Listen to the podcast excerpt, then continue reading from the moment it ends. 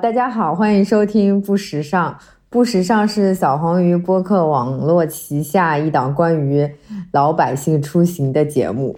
小黄鱼播客网络的其他节目还有博物志、蒙台傻利、哈利波特。另外，不时尚已经开通了微信听众群，呃，想进群的朋友请添加微信账号 “not 时尚 n o t” 的 “not” 加上中文“时尚”的拼音，回答通关问题后即可加入。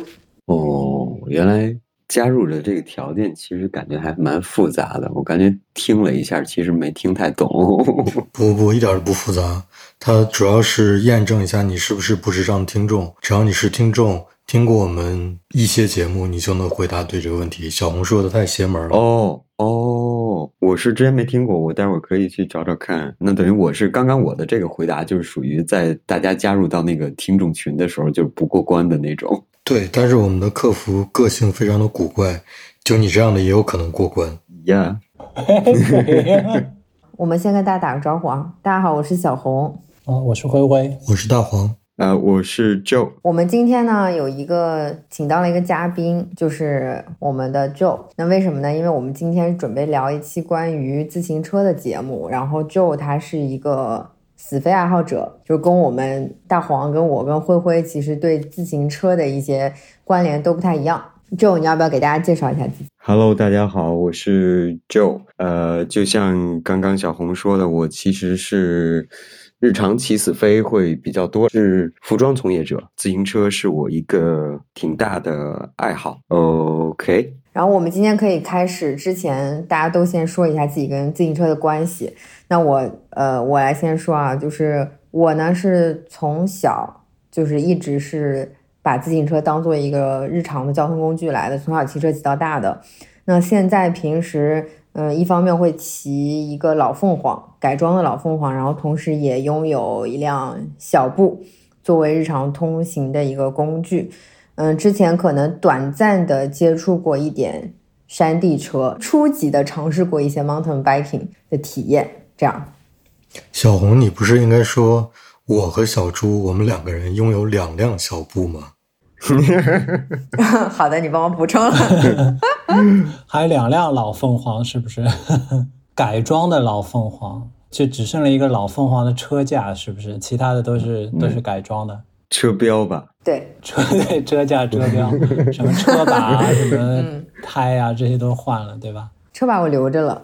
我我有见过他们两位的那个那个车，他们两位那个车其实改的还挺不错的，就是用的所有的件儿其实。都是那个，就我们在正常二八车上会看到的那种，没有很现代，比如轮子还是用的二十八寸，没有用七百 C 这样，没有用碟刹，没有用碟刹，没有油刹。呃，我第一辆自行车应该是就是属于我自己的自行车，应该是高中的时候，然后是啊，都是上个世纪的事情了，想起来是一个山地车，就那时候挺流行山地车。然后呢，呃，这辆车大概骑到高中毕业，然后后来有一段时间没骑到工作之后，开始买了一辆死飞。就死飞有一阵子我忘了是什么时候了，反正也蛮多年了，有一阵子挺流行的。然后死飞，但是我只很惭愧，我只骑了大概两个月的死飞，因为太吓人了，我就又装了一个刹车，还是太吓人了。然后我就把它轮子换了一个边，就变成活飞了，就变成一个单速车。那个车骑到了，一直骑到了，应该有摩拜了之后，就是开始有共享单车了。因为那个车一开始觉得帅，后来只是把它当交通工具了。然后后来有摩拜之后，就就实在是太方便了，然后就开始骑摩拜，就就不骑自行车了。然后，嗯，摩拜骑了一段时间，共享单车是一个死飞车。呃，后来还因为那个，呃，我为什么还后来会骑公路车？就今天我们聊，正好我们我们几个车都不一样嘛。就现在我是有一辆公路车，我骑公路车是因为我那阵子跑步时候受伤，然后就想换一个锻炼方法，就买了一辆公路车。然后就现在其实骑的也很少，因为这可以后面展开说。就我现在是有一辆公路车，接下来大黄说说吧。我学自行车是在十岁以前，我记得那时候就在家里楼下面玩，然后骑一个大人的自行车。我记得我爸爸在我骑在上面，他在推我推我，我就在那试着骑。呃，大概溜了两圈之后，他不知道他什么时候就松手了，然后我那是自然而然就学会了。然后我的第一辆车是上中，我应该上中学的时候，呃，那时候我是有了第一辆赛车，呃，但也不是很好的赛车，就是那种很普通的赛车。我家在哈尔滨嘛，冰天雪地的，所以每一年大概只有一半的时间能骑那个车。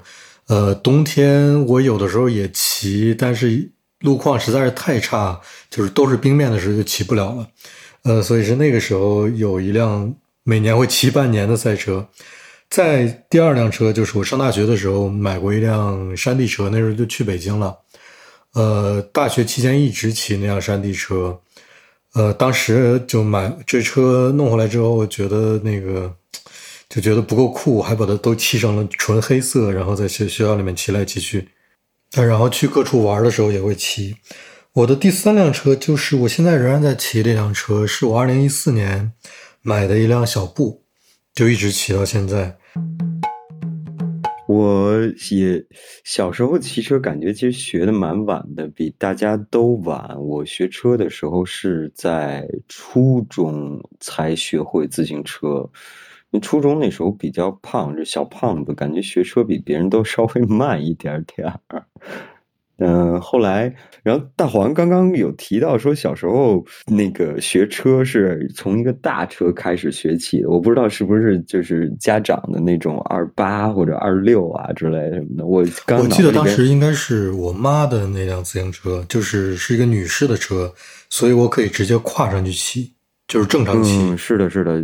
对，还是现在条件比较好一点但小时候都没有那种。然后我我刚才想到，好像小时候骑家长的二八学车的时候，那时候腿不够长嘛，然后大家基本都是要坐的大梁上，或者钻到那个大梁下边，就这样站着骑。刚所以刚开始学就是学的时候，马上就学会摇车这件事儿了。是，对，后来。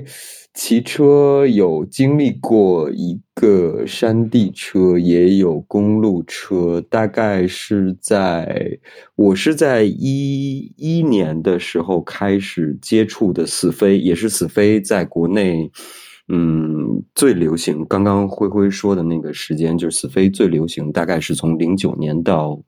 一一一二年吧，最流行的那一段时间，我开始接触的，因为那个时候有因为身体原因做了一个手术嘛，做完手术，所以工作也辞了，其实也没有一些什么事儿干，所以就把自行车当成一个最刚开始当成一个附件的运动，所以那时候大家骑死飞啊什么的，都是那种花里胡哨的，但是我们后来管这种车叫彩虹车嘛。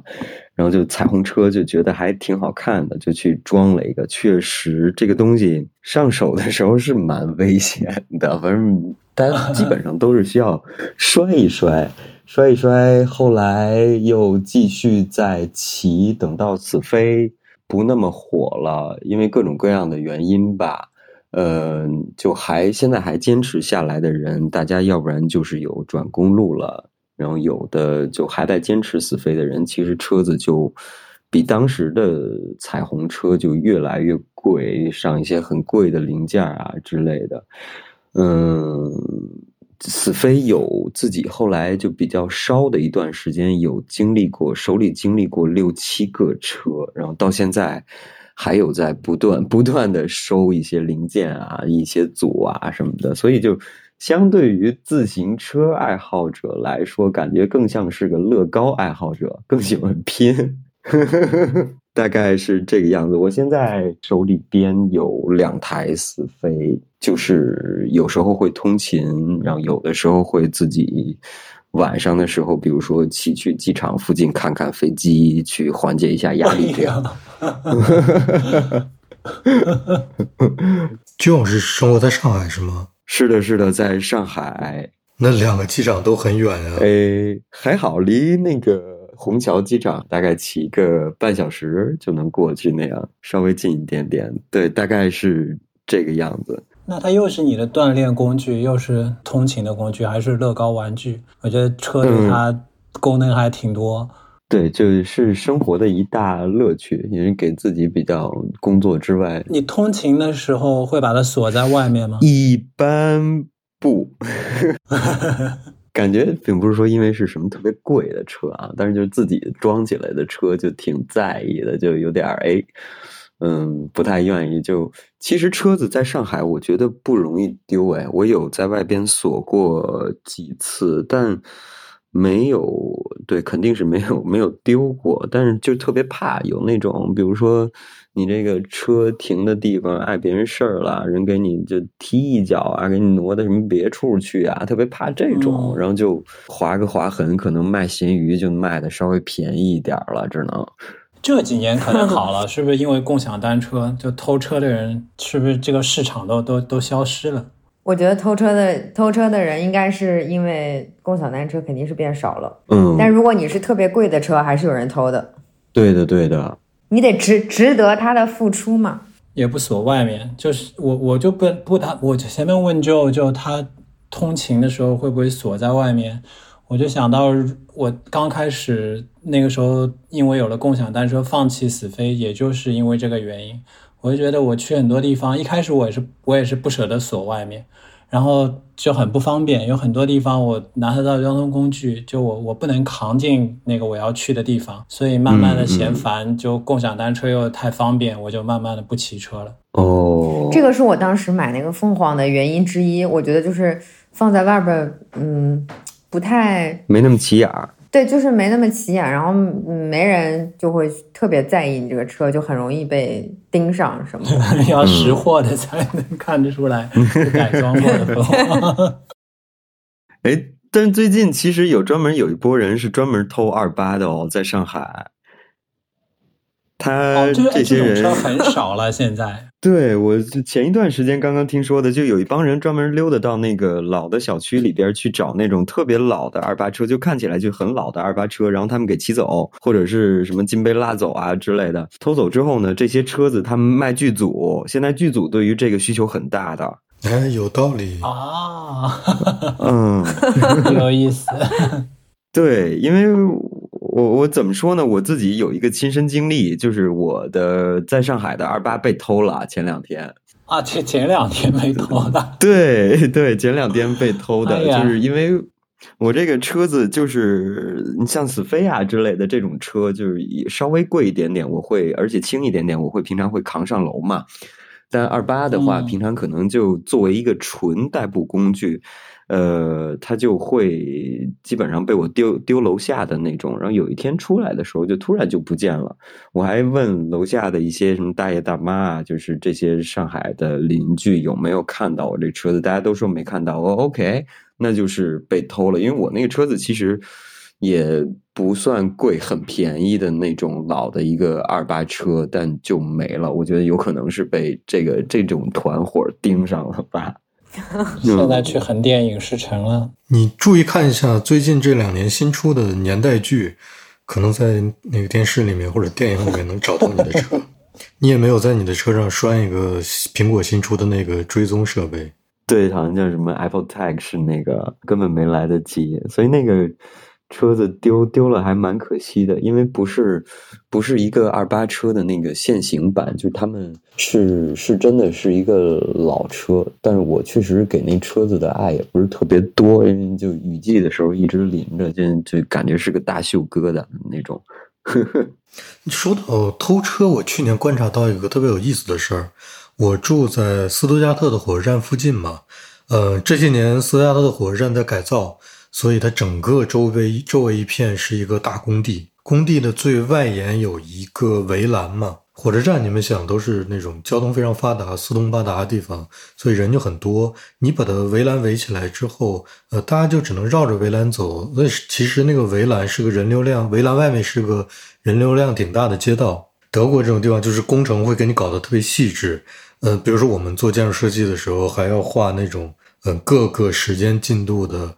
呃，工地的配置的图纸，目的是让你即使在这个施工期间，周围的这些所有的空间和功能也是好用的。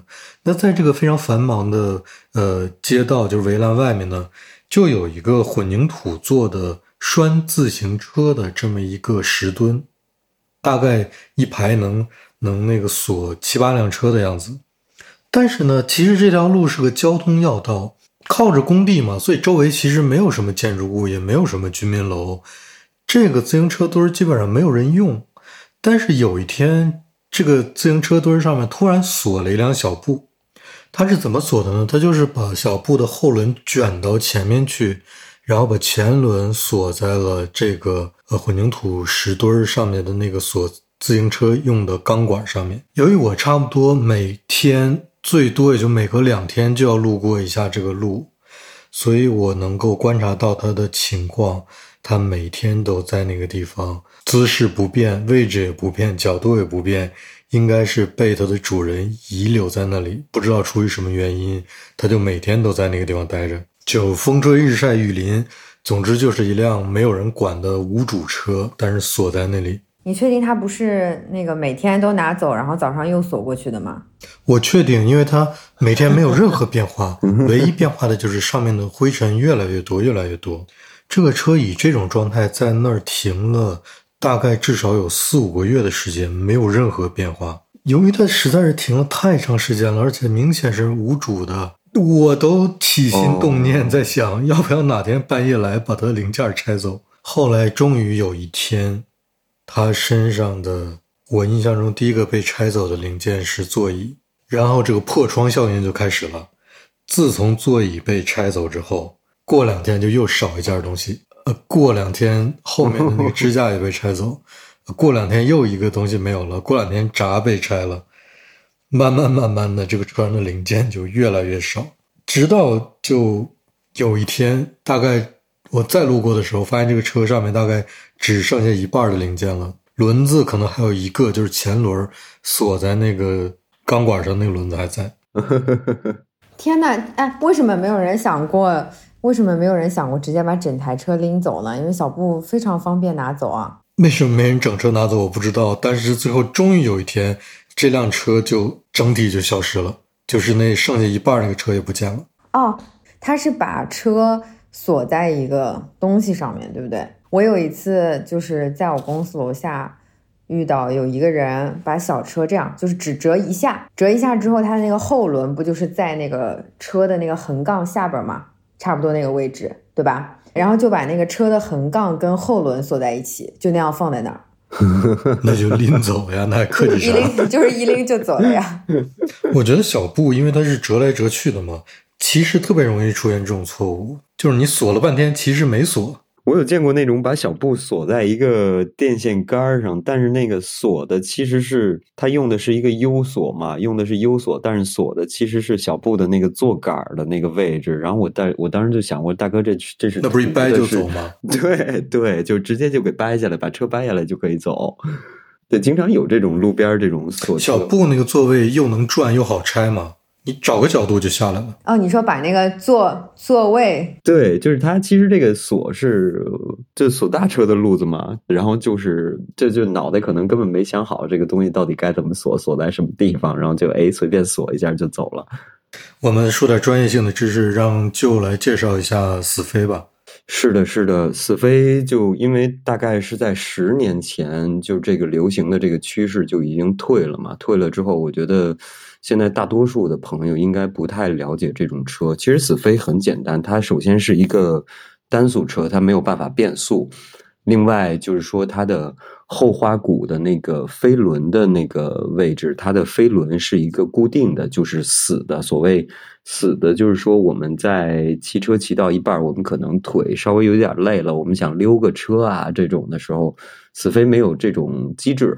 就是你的轮子在动，你的腿就必须跟着一直要蹬。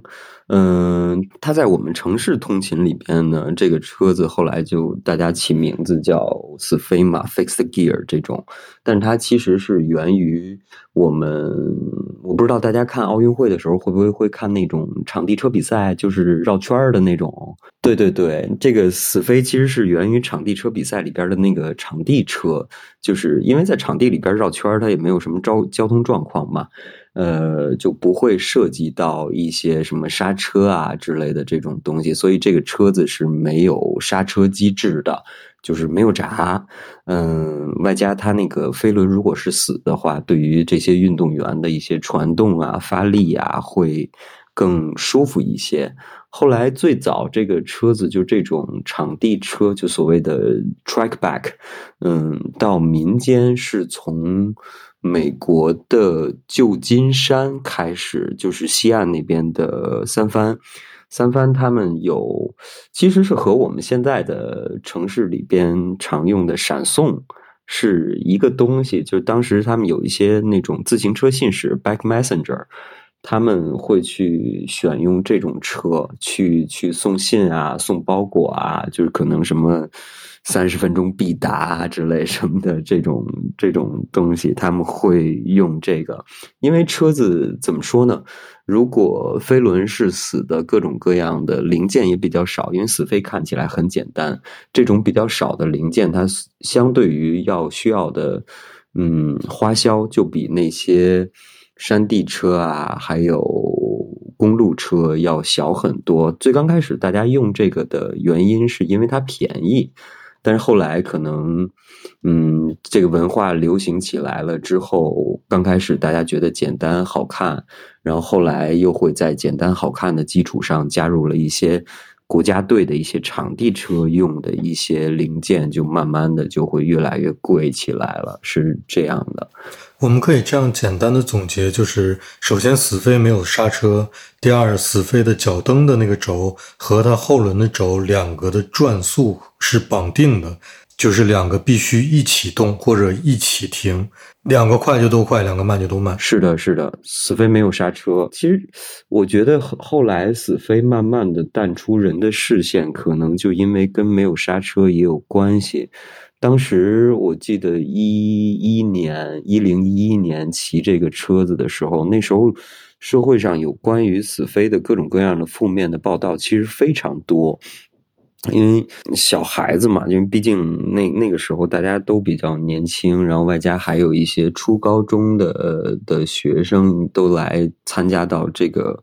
现象里边去，然后每个人都有一台死飞，但是这种死飞轮的车子，其实我我自己作为一个死飞的使用者，我也一定要说，它在路上其实确实是有一定的危险性的，它不安全，就是因为没有闸。假如有一些什么突发事故，然后你的技术又不过关的情况下，它就很容易，它就是刹不住。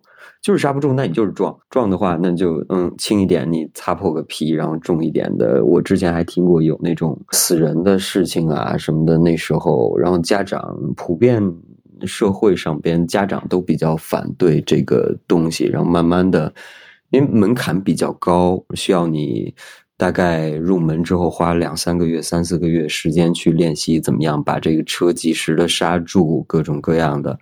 所以，就大家慢慢的就把这个车子这种这种车型就放弃了。所以现在还在有的可能外形接近的，就是它在那个死飞轮上面装一个活飞轮，就是可以溜车。那就我骑的那种。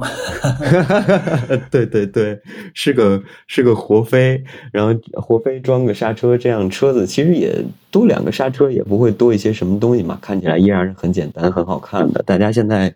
我在上海看到这种的会比较多一些，所以就是是活飞，但是还是没有刹车的是吗？呃，活飞有刹车，活飞没刹车的话，那就就是必死。活飞没刹车就完全没有刹车机制啊！它它轮子的就是一一侧是死飞，一侧是活飞，就是你想骑死飞的时候，可以把它换一侧，哦，就可以这样。就就所以你你死飞是一个刹车都没装是吗？因为我最早骑的时候就装了一个前刹，后刹没装。嗯，我是没有装过刹车，就是刚开始骑死飞的时候，就为了练那个 skid 嘛，就是他们那个其中一个刹车刹车技术。就是所谓 skid，其实就是因为飞轮是死的，所以你在骑的过程中，你用你的双腿。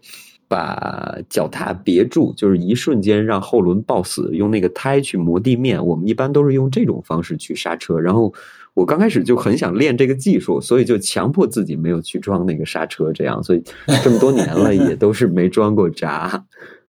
你你那这个倒是，这个是车子省事儿，但是费裤子和鞋。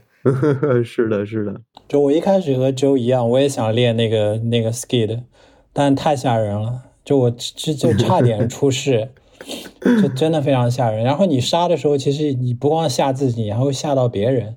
就你在路上这样刹车，而而且我一开始不想装刹车，练那个其实纯粹是为了帅，就是因为死飞像就说它特别简单嘛，它的零件少到极致了，连刹车都可以去掉。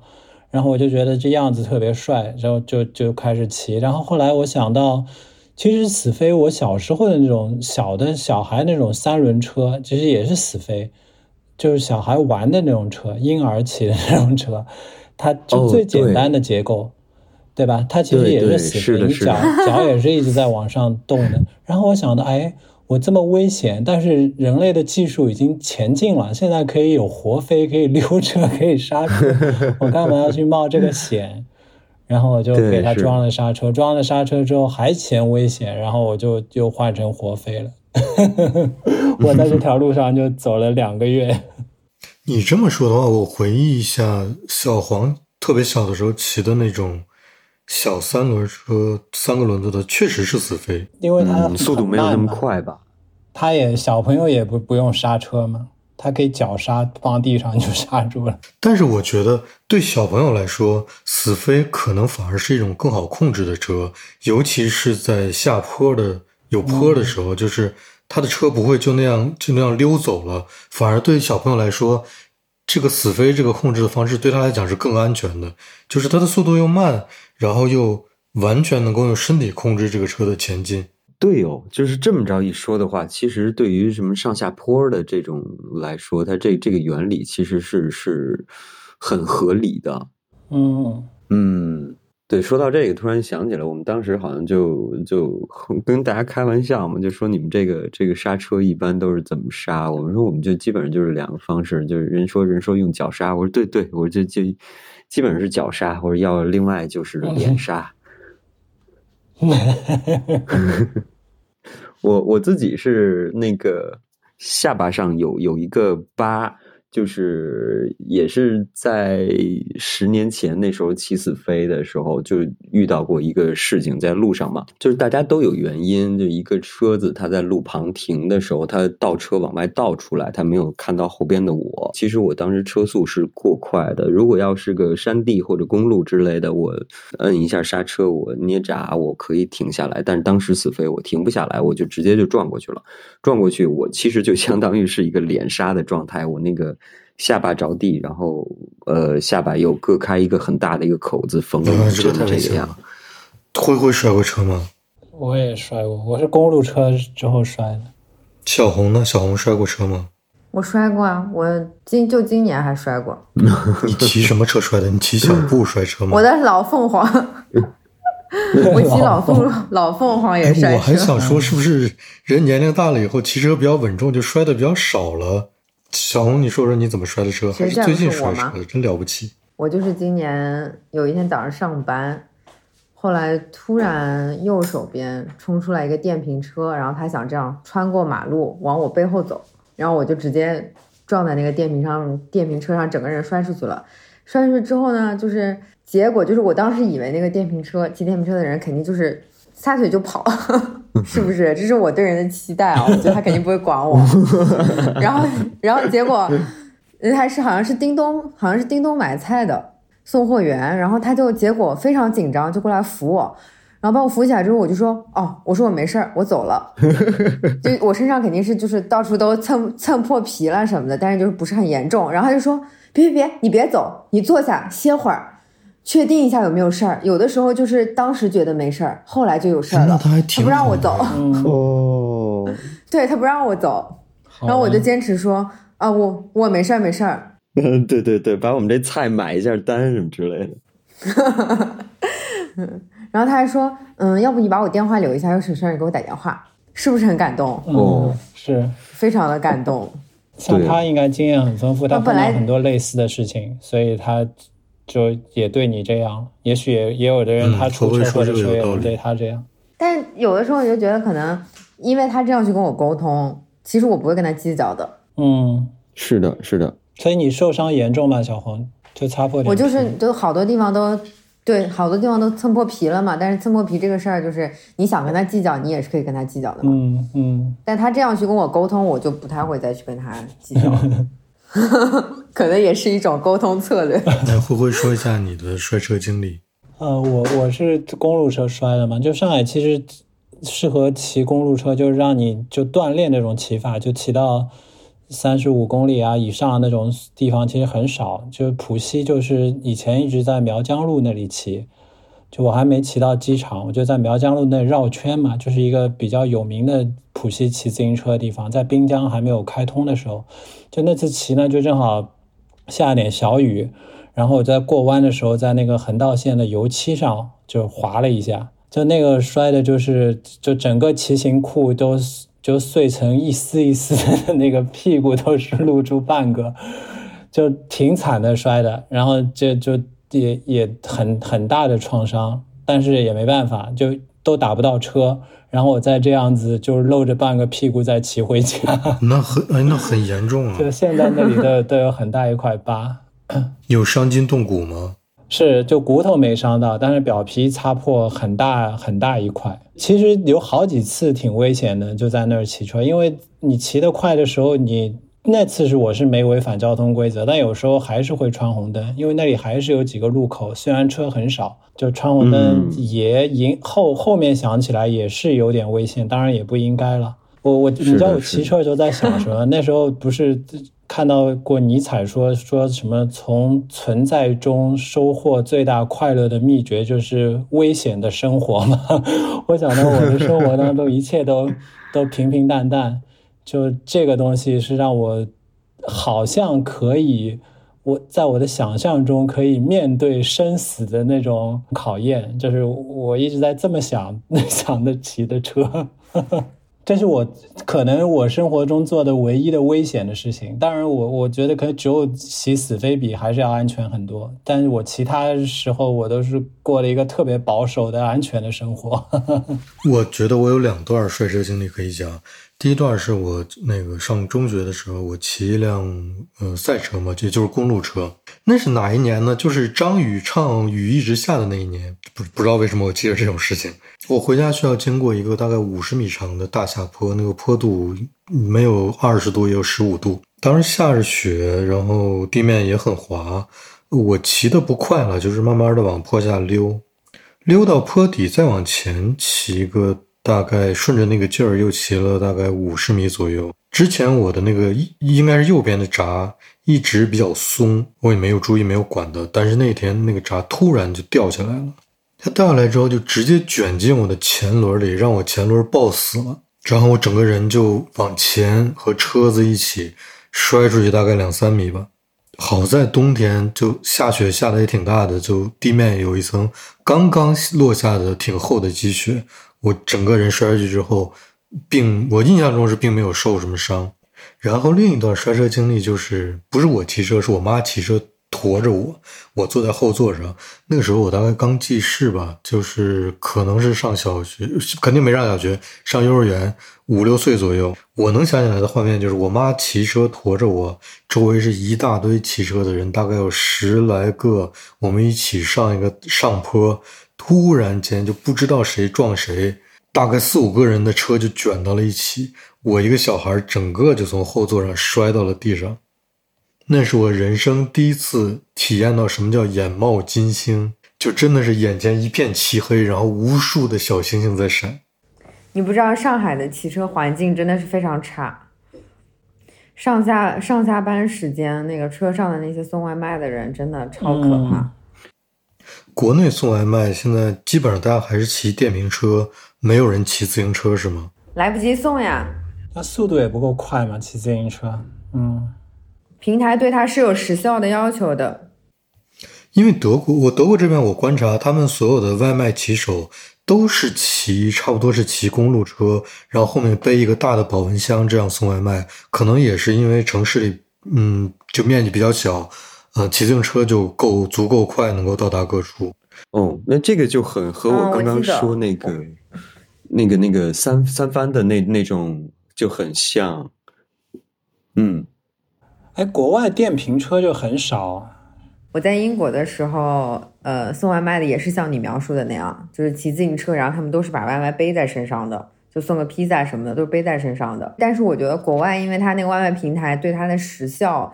跟时效要求和惩罚机制跟就是在中国完全不是一个等级，国内还是太着急了吧？哎，他们电动车也很少，他们就没有没有什么像我们这里的电那么多电瓶车，是很贵吗？还是不允许骑电瓶车？电瓶车我印象中没有，但是好多人，比如我我同事就有一个骑一台，呃，红色的那个意大利的产的那个复古款的那个小摩托车，它叫什么名字？就样子特复古的那个。名字是 V 打头的一个一个牌子，V Vespa Vespa。除此之外，骑摩托车的人也挺多的，经常是那种全副武装的去上班，然后到了公司全脱下来。骑摩托车的时候穿的跟盔甲似的，一脱下来就是西装笔挺。哎，为什么呢？你仔细一想，确实是，但是为什么呢？因为国外不禁摩呀，国外对于这种排放标准，它其实没有一个一个很严苛的标准。其实还是中国人太多了。然后一禁摩之后，大家 OK，那就都骑电动车呗。骑电动车就比自行车要快，然后外加各个平台他们对时效的要求又特别高。你如果送不到的话，赔钱啊、罚钱啊之类各种的，就就随胡骑。就刚刚就是小红遇到的那种交通状况，其实就经常会发生。我觉得在这边。啊，就现在骑自行车的，就像就说的偷二十八寸老自行车，现在这种车因为太少了，现在很少人骑这种车了，要不电瓶车，要不就是共享单车。现在骑自己自行车的人，除了那种就是稀有的二十八寸老自行车，要不就是很好的车，像小布啊，很好的死飞啊什么的，就是喜欢自行车的人。像我这种拿自行车当交通工具的，就出门都是骑共享单车。速度上也有限制，就它你现在买的电瓶车合法的，就是它限速只是二十五公里，但是很多人就去改它的软件，把它像外卖那种车，它肯定不止二十五公里嘛。对他们把那个软件里边的那个限制都给它去刷掉嘛，刷掉之后，然后电动车其实很快的，他们能拧拧到五六十的这种大街上跑的那种，都全都是把这个改了，然后还有一些改喇叭呀之类的。我就想到，说到这个，我就想起当时，当时大概十年前起死飞的时候，嗯，那个时候现在那个外卖平台还不发达嘛，好像是有没有我都不太清楚。没有，那个没有，我记得没有我骑的时候。对对，那个那个时候大家骑车就其实是，哎，是说起来挺难为情的，就是我们这些骑死飞的，本来在路上那个时候都是属于就是比较 outlaw 的，就就比较。比较我们骑的是最随意、最招人骂的那种，然后现在，嗯，十年之后又重新开始骑死飞，发现自己在大街上其实是最守规矩的，所有的电瓶车都都比我们要骑的更更野一些。哎，我有一个印象，我不知道是正不正确啊，就是我印象中好像骑电瓶车的主要主要是南方比较多，是吗？嗯，就是我我感觉，即使是像现在。北方，尤其是像哈尔滨这种地方，骑电瓶车还是比较少的，没有南方那样感觉乌泱乌泱的。应该是吧，因为天气的关系吧。像台湾就都都是这种，他们叫机车嘛。就北方，你冬天不可能骑，太冷了。对对。好，来，我们进入正题吧。我们聊一聊那个骑死飞的人民群众是怎么样看不上骑小步的人民群众的。鄙视链顶端的小布怎么看看别人的？因为那天呢，周那天周末的时候，周末的时候，然后我跟那个小猪两人都骑着小布出去，然后我就让 Joe 给咱俩拍张照，你知道吧？然后就看着我说：“嗯，你为啥买小布啊？”他说：“你可知道？”在死飞圈，嗯，我们是嗯最看不上 骑小布的人的。我我没有说看不上，没有说看不上。你来你来复述一下，就是这个是我我为什么要录这期节目，就是因为那天跟他有这样一个对话。本节目是一期非常主观的节目，就万一发出，那没关系，我们是非常爱自嘲的节目，你不用担心这个。好好的好的。就是小布其实是这样，我因为自己是一个挺自行车爱好者，所以跟周围的一些朋友们玩的时候，我的这些自行车的朋友们，大家在看待小布的时候，其实。嗯，怎么说呢？也会有一些我们比较主观的东西。另外，就是别的城市，其实我不太清楚，在尤其是以上海为主的一些，嗯，我们这些大陆的城市里边，现在小布的一个大家普遍共有的是一个什么现象呢？就是我看到各种各样的小布的车主去发一些他们的网络媒体也好啊，所有的这种社交平台的时候呢。小布车主其实是有一个很明显的一个阶级划分在里边的，就是骑小布的你一定要穿戴跟大家是不一样，然后另外就是一个你必须是一个中产以上才可以去对，才可以去拥有这台车子的这么一个感觉，因为。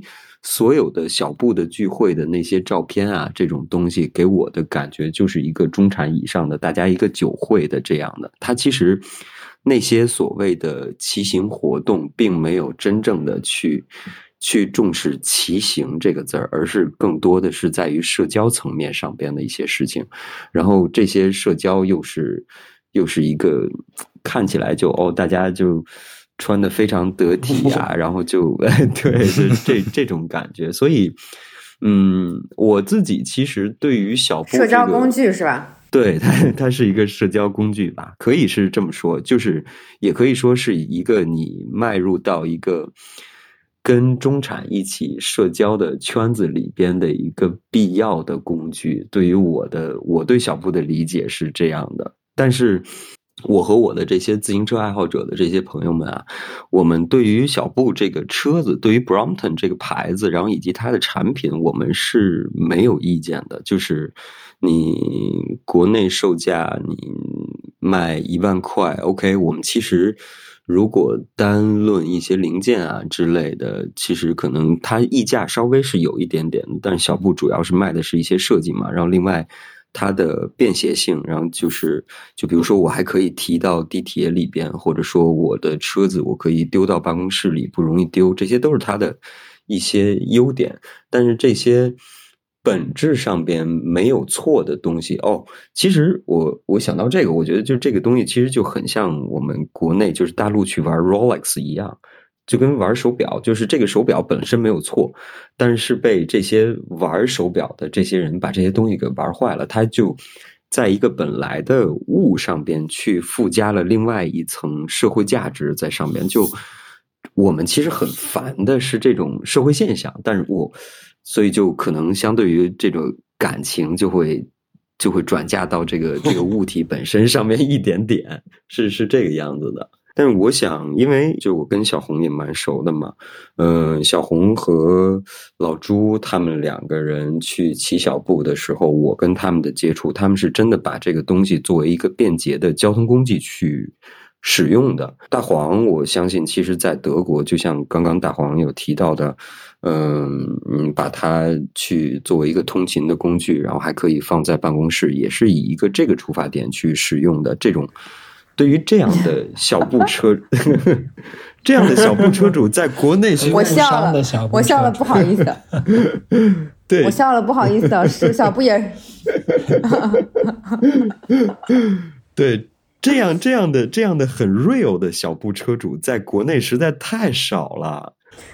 不好意思，小布也是我的社交工具啊。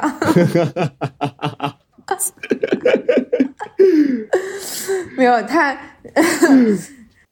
好了，不要商业互吹。来，小红，那个介绍一下你为什么买小布？就是穿搭造型的一部分啊。对啊，就是我觉得帅啊。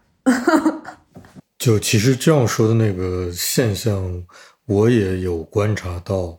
就我偶尔会翻到一些，也会翻，就是朋友圈里可能比较少，但是像微博什么的，会翻到一些呃小布骑行的聚会啊，也是会看到一些这样的照片。我。对，其中有那么一两张的印象比较深，就是我记得有有很多是小布的车主 从一个很高级的车的后备箱里面拿出一个小布，或者这个小布放在后备箱里面的照片。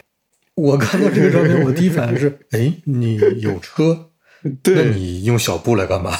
然后然后再想，可能是哎，那你有车，你还带着小布，你是要开车到一个适合骑小布的地方去骑小布吗？就是你这两个东西在我看来是矛盾的。你如果开一个车，然后你车顶拴着两个山地车，我觉得这个是合理的，就是你骑到一个专门适合骑山地车的野外去骑一下山地车，这个逻辑是。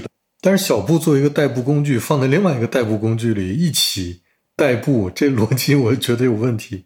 嗯，有啦，有啦。对，我我跟小猪，我跟小 我跟小猪 就是我买了两辆一模一样的，就是最早的那个清晰版，清晰版但是比较早的那个哑光的清油铜焊的那个。对对对，清油铜焊就是没有那个颜色的，现在都是那个亮的了。就不是很好看。我一开始只是觉得那个东西好看，当然买回来之后，我也享受了它的很多便利的方便，对吧？比如说今天如果早上可能要下雨，我就会骑小步上班，因为晚上如果说下雨的话，我就很方便带回家，我不用就是担心说今天有可能下雨，我就来回都不骑车了。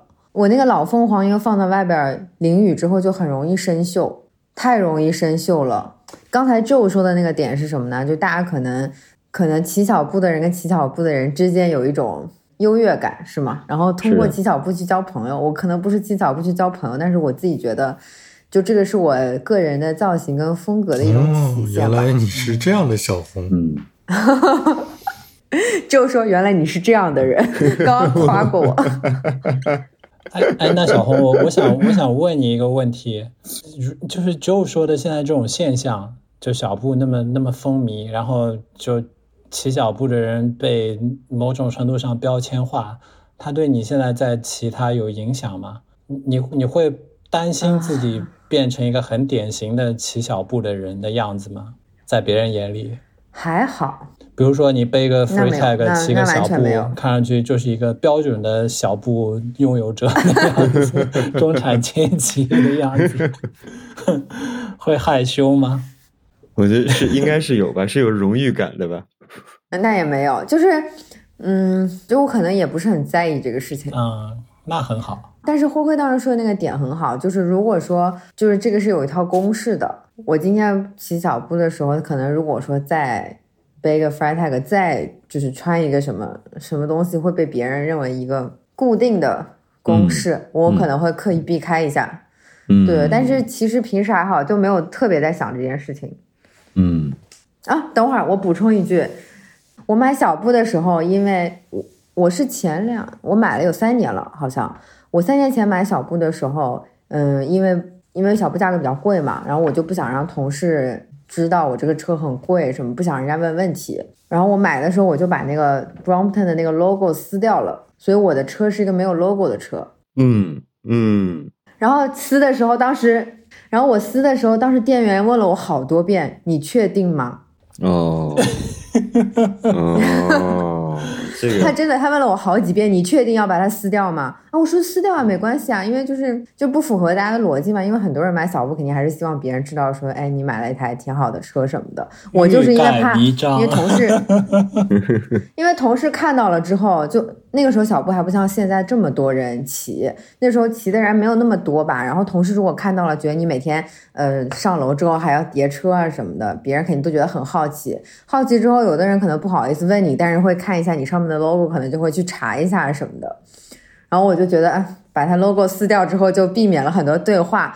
然后那时候骑在路上，就会有很多人过来，就会问你，就说：“哎，小姑娘，这车不错呀，这车你买多少钱啊？”我说：“不知道，不知道，单位发的。”我说：“ 你再贴个大行的 logo 上去。”啊，竟然是 logo 可以撕掉的，我还第一次听到。大多数大多数自行车里边，就是车的车标啊之类的这些东西，它其实不是贴纸，它是它是印上去的。然后有可能有的是贴纸，贴完了之后再再去刷一层清漆。总之，它不是那种可以撕的这种，就是。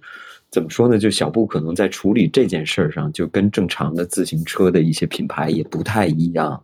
而且我买的那个不是清漆版的嘛？清漆版的就是焊接的地方是铜色的，然后本身的那个 logo 贴纸是黑色的。然后我在淘宝上看见还有专门卖那种铜色的 logo 可以换的，这样配色不是更好看吗？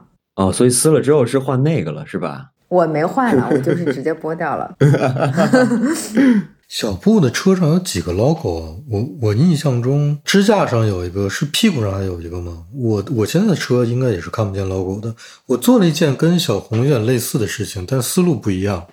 就是我小布还是有点沉的嘛，平时拎的时候，然后我是觉得它那个，呃，你把它折叠起来之后拎的那个大大梁那个位置还是有点滑手，所以我买回来之后，我就用那个牛仔布给它做了一个套。把那个地方就就变成了一个你你握住那个大梁的时候握住的其实是一个牛仔布，它是固定在上面的，它就刚好把那个原来那个胶带的 logo 遮住了，所以我我我觉得我我的车现在是一个看不到牌子的车。然后我说一下我买小布的经历和原因吧。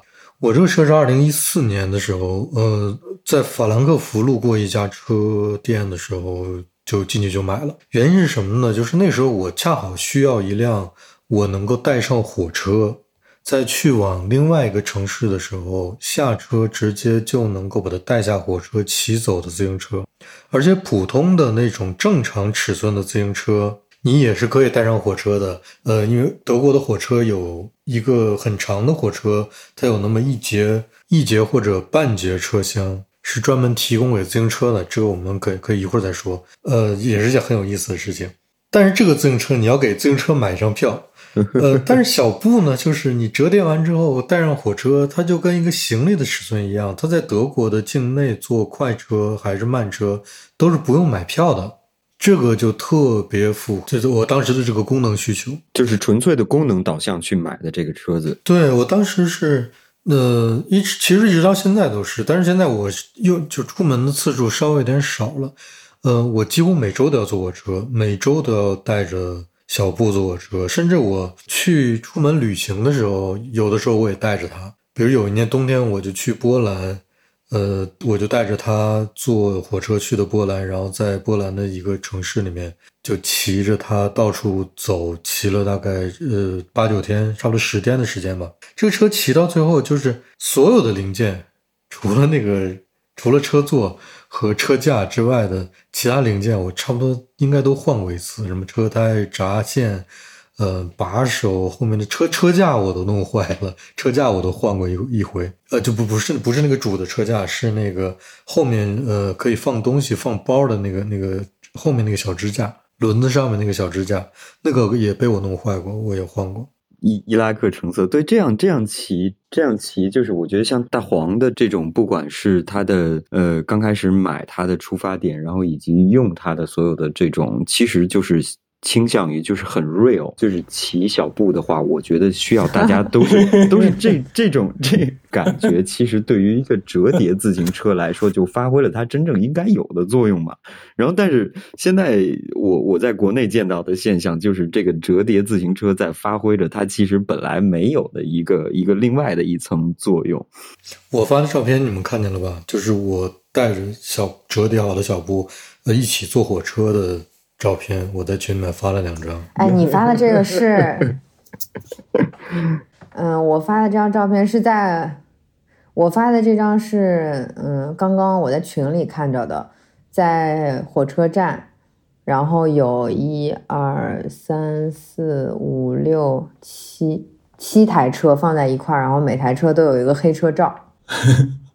嗯，然后我刚刚发的 应该好像就是大家集体出行，嗯，上火车的时候，然后把它照起来，这样。对我，我刚刚我刚刚在那个小红下边，我接的一张照片是我在另外一个小布群里边，然后看到大家出行的，就是描述一下，就大家每个人推着一辆小布，然后小布，呃，基本上这些小布里边呢，在前边或者后边都会有一个。看起来做的很好的一个皮的置物包，然后以及大家穿的都是呃比较西装革履，然后呃有又有复古的，然后也有比较都市的 urban 的，然后就同时看起来就是跟大街上的别的人群是有一个明显的分界线、明显划分阶级的这么一种感觉的照片。你发的这个，我猜应该是他们做活动的时候。呃，所以很多人一起就是精心打扮过了，然后一起去骑行的照片。对这个这个对吧好好像是今年的那个上海的那个 Tweed Run 的其中一个小分队，就是折叠车小分队吧。啊、复古骑行，那人家这个整件事儿就是为了嗯 making statement，、就是他就是为了去表达一种，也不叫阶级差异吧，就是表达一种态度跟喜好吧。是的，是的，这些事儿本身就是为了干这个的，嗯，我稍微详细说一点儿，在德国呃乘自行车和坐火车的这样一个情况吧。因为德国面积比较小，城市和城市间也比较近，所以它很多铁路都是那种城际间的短途的铁路。就平时人们上下班可能就是住在一个小镇上或者一个小村子里面，然后到稍微大一点的城市上班，他每天早上就需要一个半个小时左右的乘火车的交通的时间，所以很多火车站外面都有那种巨型的好几层的自行车停车场。呃，我说的好几层不是那种像汽车停车场一样的好几层楼，它是能停好几层自行车，就是有那种机械结构。好多人就是上班的时候从家里面骑到火车站，然后把自行车存在火车站门口的停车场，就坐火车去上班了。下班回来再到火车站门口的停车场把车提走，骑回家。坐长途火车它分几种，一种是像我们国家那种高铁那种特别快的车，那个车上是不能上正常自行车的，但是折叠自行车就可以随意拎上去，也不用为这个自行车买票。但是那种比高铁的速度稍微慢一点的城际之间的特快列车，它是会专门给自行车设置一两个车厢的。我找到了图片，我发到群里面了，你们可以看一下。就是那个车厢里面，呃、如果不装自行车的话是空的，它在两侧有那种装自行车的架子，你可以把你正常尺寸的自行车都挂在上面，会挂得很稳。也有那种安全带能把车绑起来。在这种情况下，你就需要给自行车买票，给他单独买个车票，然后你把自行车嗯固定在这个地方之后，你要把那个自行车的车票夹在某个地方，一般是夹在后边的那个就可以夹东西放包的那个地方，夹上就好了。检票员路过这儿的时候会给每一个自行车检票，但是你如果是一个呃小步用户，或者是你有其他的折叠自行车，就特别方便，你就可以上任何一个火车，就把这个折叠自行车当一个行李拎上去就可以了。呃不用买票，不用检票，就非常的方便。呃，就已经说了嘛，他带我说了。哎，不是，其实其实我我我老早也想过买这个小布的，但后来因为我知道它有的地铁是不能上的，就上海的地铁，就有的它可能会让你进去，有的是就不不能让你带自行车，所以我就觉得这个还是没有共享单车好用，我就放弃了。然后现在更不会买，就是就是你们说的这些现象嘛。感觉就骑这个车的符号意义太强了，因为它又太太容易辨认了。就你们把 logo 遮起来，就更容易辨认。就这车一看就是小布嘛。它它那么流行的原因是不是有一个原因？我我之前就刚开始第一次看到它的时候，我我我我第一次看到这种设计嘛，它可以折叠起来，可以推，就跟我小时候看到的那个折叠车不一样，我觉得特别棒。然后现在其实其他品牌像大行也有这种设计了嘛，但骑大行的和骑小步的完全是两种人。就我周末有时候会在世博跑步或者骑自行车的时候，就会看到一些骑小步的人，就真的是跟骑其他折叠车的人是是两种人。就虽然他们可能不像就前面发的那个照片那么整齐划一，但是。就是有一种，你不能说中产阶级吧，就是有一种很健康的衣食无忧的那种那种自在的感觉。那没办法，因为它它价格放在这里嘛，对，就是你想它价格放在这里，你会花这么多钱嗯，去买一辆自行车的人本身我觉得他就是就他们一个配饰就，他的他的价值观就不一样，嗯，是就他价值，观就不一样。今天你花这一你花这样的钱，不管是买小布还是买一台其他的你们说的公路车也好，死飞也好，嗯，其实这个都是一种不同的价值观，嗯不是所有人都愿意为自行车花这么多钱的，是，跟他是不是小布没关系。嗯，是的，是的。然后刚刚那个灰灰有提到，大行这个事情，也是我们嗯一些怎么说呢？我们一些朋友们，我们聚在一起会提到一个事儿，就是最刚开始我们在。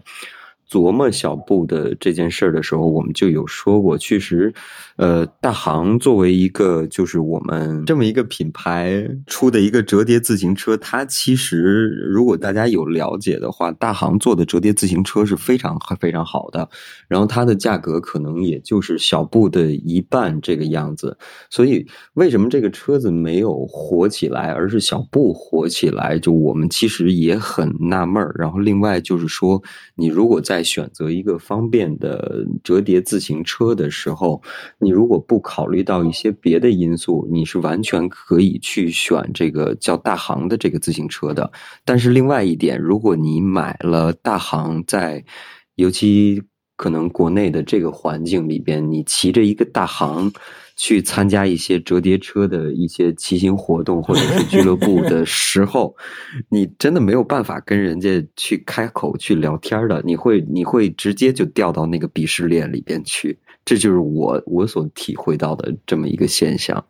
但是我我再说一件事儿啊，就是我觉得，嗯，像我因为买东西不仅仅是有功能性的需求，因为 Brompton 本身它的一个设计我是很喜欢的。就是我会很愿意去花钱拥有一个这样的好设计，这个跟你花钱买设计师家具是一样的。嗯嗯，虽然它的价格完全超出了它的价值，但是对我觉得这个是嗯，这一点我说一下，就是我当时买这辆小布之前，我其实是试过五六款不同的折叠自行车的，但我没试过大行的，因为欧洲大行的车比较少。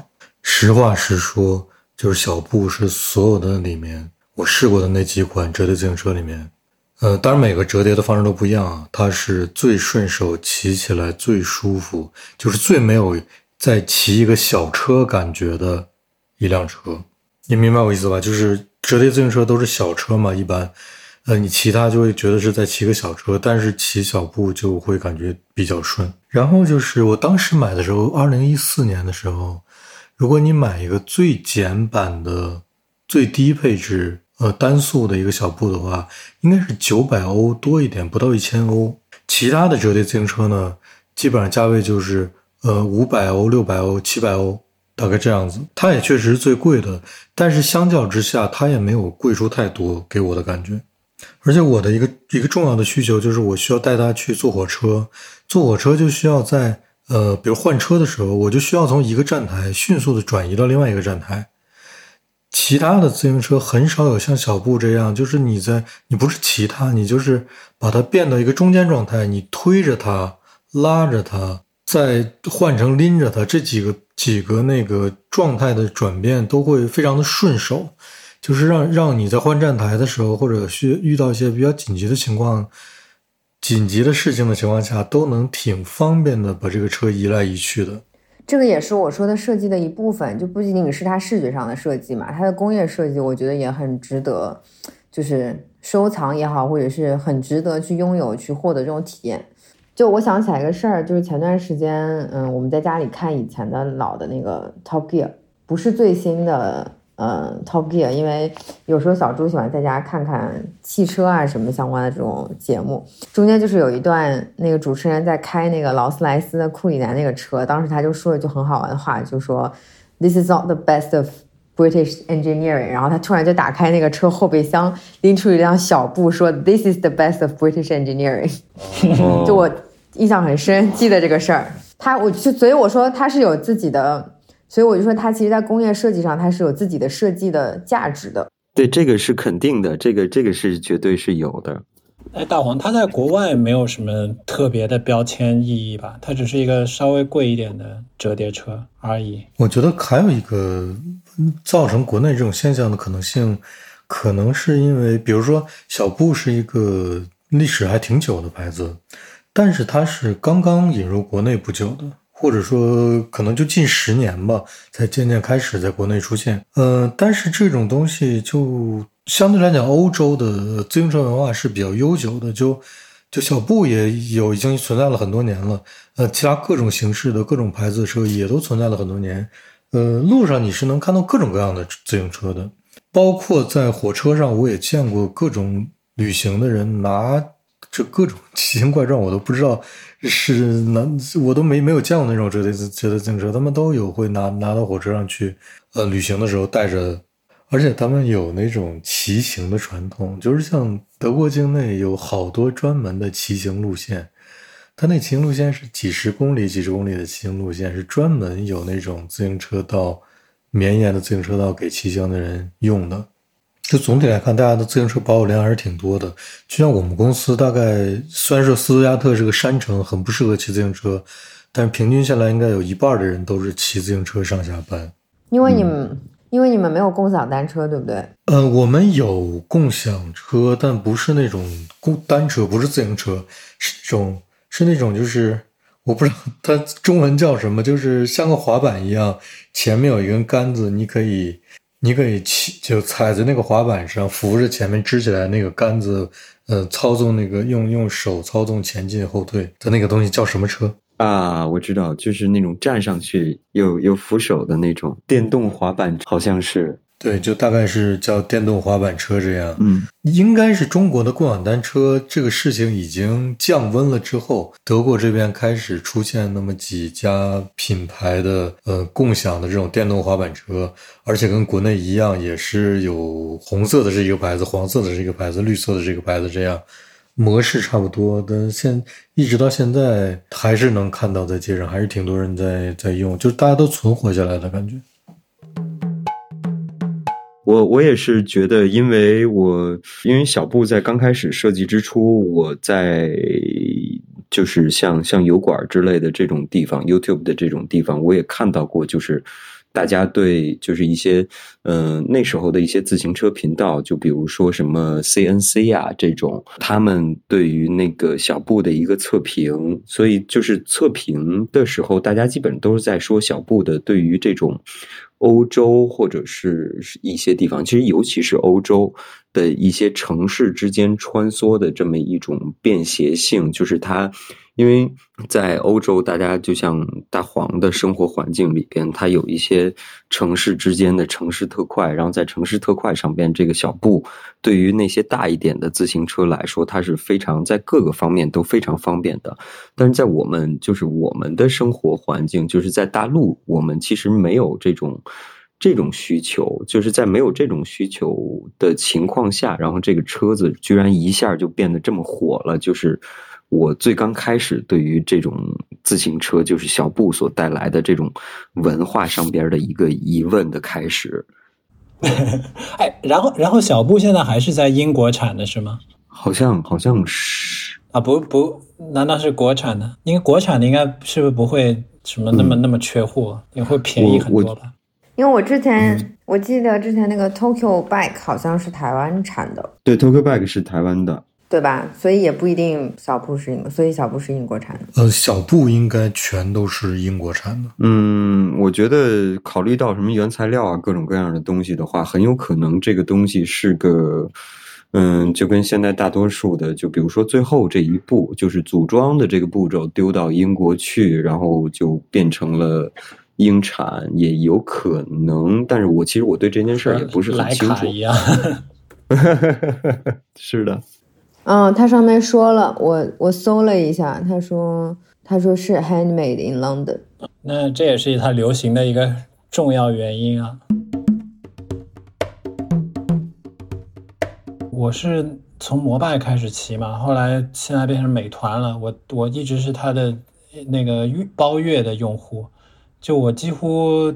我去地铁站啊什么的，只要我稍微赶一下时间，我都会骑。我可能一天要骑个三四次多的时候，也非常的方便。就你随便停，随便哪里有车就可以骑嘛。就国外像大黄，你欧洲这里的你你发展的那么好的这种停车设施，地铁上可以带车，是因为你们可能人口啊，呃，城市。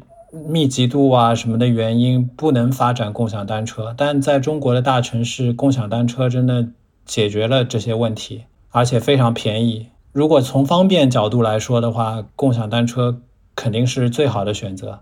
就像周说的，就小布在上海尤其在上海这种地方，就没有什么特别的使用场景，除非是你是真的对美啊、对设计啊、对那些感受特别敏感的人，就是受不了共享单车脏啊、就丑啊、骑起来不顺啊这种人，强迫症 可能会会必须要选这个。那另外就是除就是你想把它作为一个配饰，或者你真的想把它作为一个其他的什么工具了。就功能性角度来说，我觉得如果不换交通工具的话，然后距离又是骑车能到的话，还是有人会买一台自己的车。就你有一个很固定的需求，因为我就是那种一上下班我是非常固定的需求，我不需要换其他的交通工具了，所以我就会买自己的车。嗯，对对。那你们觉得，你们的印象中，国内骑自行车的人？这几年是变多了呢，还是变少了呢？在可能其实，在变相的变多，因为在共享单车出现之前，大家可能对于这种小的，比如说从自己的住处到一些地铁之间的这个距离，大家。那个时候，在共享单车出现之前，我觉得绝大多数人可能会选择一个，呃，另外一种公共交通，比如说类似于什么公交车之类的，去代替自行车的这一段路。现在自行车就是共享单车这么方便了之后呢，就是，呃，尤其是在上海，其实。嗯，小红刚刚有提到说上海是一个，嗯，对于骑自行车很不友好的一个城市。我这一点我倒。不算是很认同，因为我本来我是一个北京人，嗯，北京其实骑自行车，自行车道虽然很宽，但是去什么地方都属于很远的这种自行车，其实在生活里边出现的会越来越少。上海的话，嗯，对于我现在在上海生活两年的经验，我是觉得去自行骑自行车。去各个地方都是一个很方便的这么一个选择，但是我同时又想到另外一个事情，就是现在共享单车，嗯，在这么发达的情况下，它其实相对于整个城市带来的一些，怎么说呢？一些负担也是蛮重的，因为我有看过几次那种共享单车垃圾场，还是说什么，就是停放这些。自行车尸体的地方，我就是很很可怕。这些就是一些车子，比如说一些零件还蛮不错的，比如说拆一拆啊，或者装一装啊，还可以继续用的情况下，但是这些资本他们可能对于各种各样的一些效率上边的考量或者是什么的，他们这些车子就直接就丢了，报废了。报废了之后就变成那种嗯很大的、很多的这种金属垃圾山。其实。嗯，共享单车是有利有弊。我我跟灰灰一样，我虽然我自己嗯有死飞，呃，但我平常比如说出去的时候，我依然就如果没有骑死飞的情况下，我也是一样会去扫一个共享单车，我去骑到这个地方，骑到那个地方，它其实是很方便的。然后我刚刚。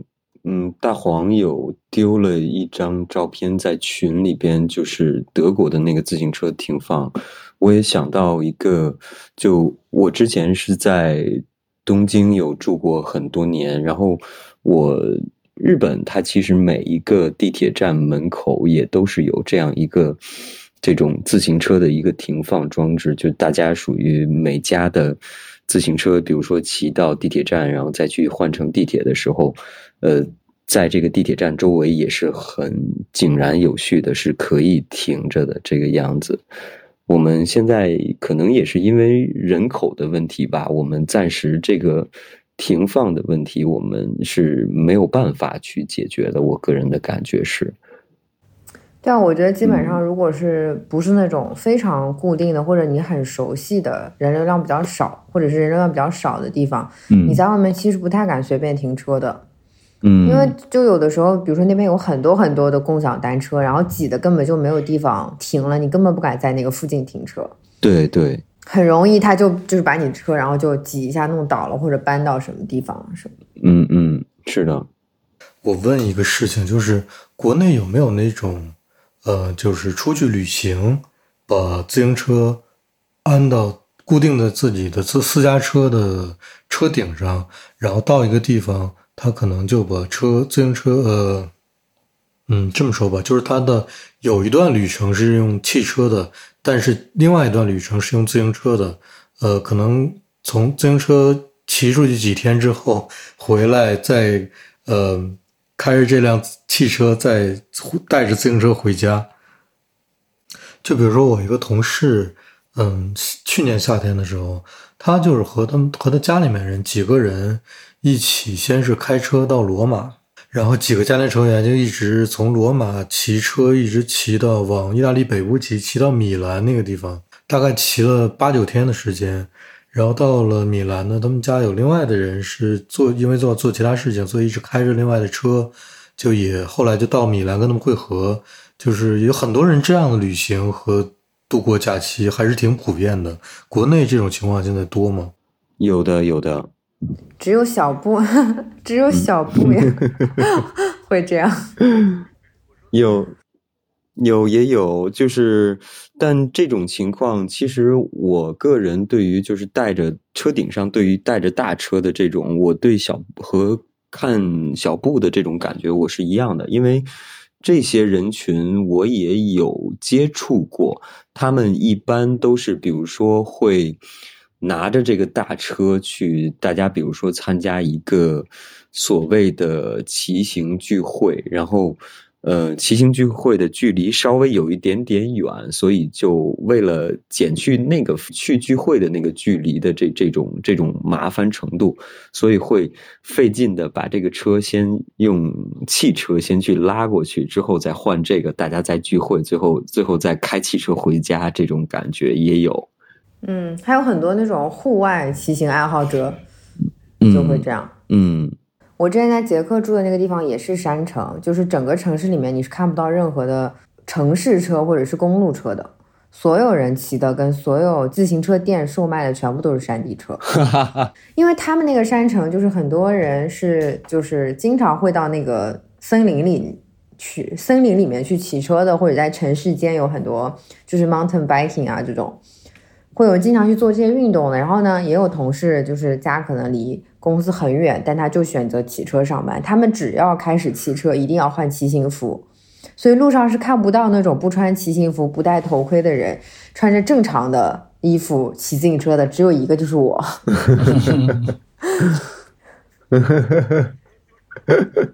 他们就是上班的时候就骑着骑，就穿着骑行服，然后到了公司之后会把骑行服换掉，换一身上班的衣服。然后下班的时候又会换回骑行服，然后再回家。啊，那能看见另外一个穿正常衣服的，就是我。你你俩都是自行车大国出来的吗？我一开始也不戴，然后被同事说的，就是就实在是不行了，然后没办法就买了一个头盔。但是因为我不是不换骑行服嘛，就我戴那个就是运动头盔很奇怪的，我就就是没办法买了一个那种城市头盔，就这样看起来稍微协调一点。是上海有些老外骑共享单车都戴头盔。你这么说的话，德国其实还好，街上不戴头盔，就是不穿戴整齐和穿戴整齐的骑车的人的比例，我印象中大概还是一比一左右。对，好像是是，大黄那边如果要是不戴头盔，会会被罚钱吗？我我不太清楚，不戴头盔会不会罚钱？我不知道，但是我以身试法，这么多年不戴头盔骑车是没有什么问题的。不过我真没看过骑小步戴头盔、穿骑行服的人。对，这是完全感觉不是一样的使用场景。我刚刚想说，在欧洲那种人口密度，应该不太会有就是交警去关心你有没有戴头盔这件事的啊。他那个人口密度，就你街上看不见什么交警的。呃，我想起来一个挺有意思的事，就是，呃，斯图加特不是山城吗？它有呃一两趟，呃，轨道交通，就是地有有时候在地上面开，有时候在地下面开的那种地铁车。呃，它是往山上走的。它往山上走呢，有一些人骑自行车，他早上就骑自行车下山去，比如说去工作、去学校，但是他住在山上，他在回去的时候呢，要骑一个特别特别长的。路回呃上坡路回家嘛，呃就特别不方便，于是就就这些这些地铁的呃轻轨前面有一个自行车平台，你可以把自己的自行车在上车之前固定在那个平台上，然后再乘车。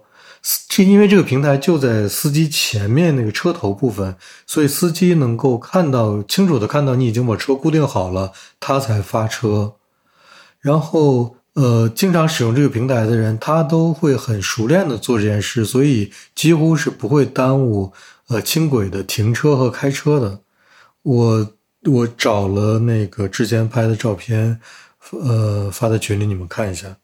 这张照片是我有一个清晨在一个车站第一次看到这种车，就开过去的时候吓了我一跳，就就轻轨前面还还那个有个平台，平台上还竖着几辆自行车，我就觉得很有意思。我就在那个特别冷的一个冬天的上午，我就在那地方又等，又等了差不多十分钟，又来了一辆，然后拍的这个照片。哇，酷酷酷酷酷酷酷！这这照照片照片也很好看。它只用一次成像和 iPhone。哦，很好看，很好看。嗯，这前面这这个这个东西也很酷，就是它感觉是一个哎，那这个平台上边车子在动的时候，人是不可以上去的吧？没，就比如说我我我。对，就比如说我我把自行车丢在上边的时候，OK，我现在我想吹吹风，我不去车子里边了，我和我跟我的自行车站在外边。呃，车开的时候人是不可以上去的，开车的时候，呃，轻轨运行的时候，上面就只能有自行车，你跟你的自行车待在外面，一起待在那个平台上是不行的。OK，嗯，这个很酷，这个很酷。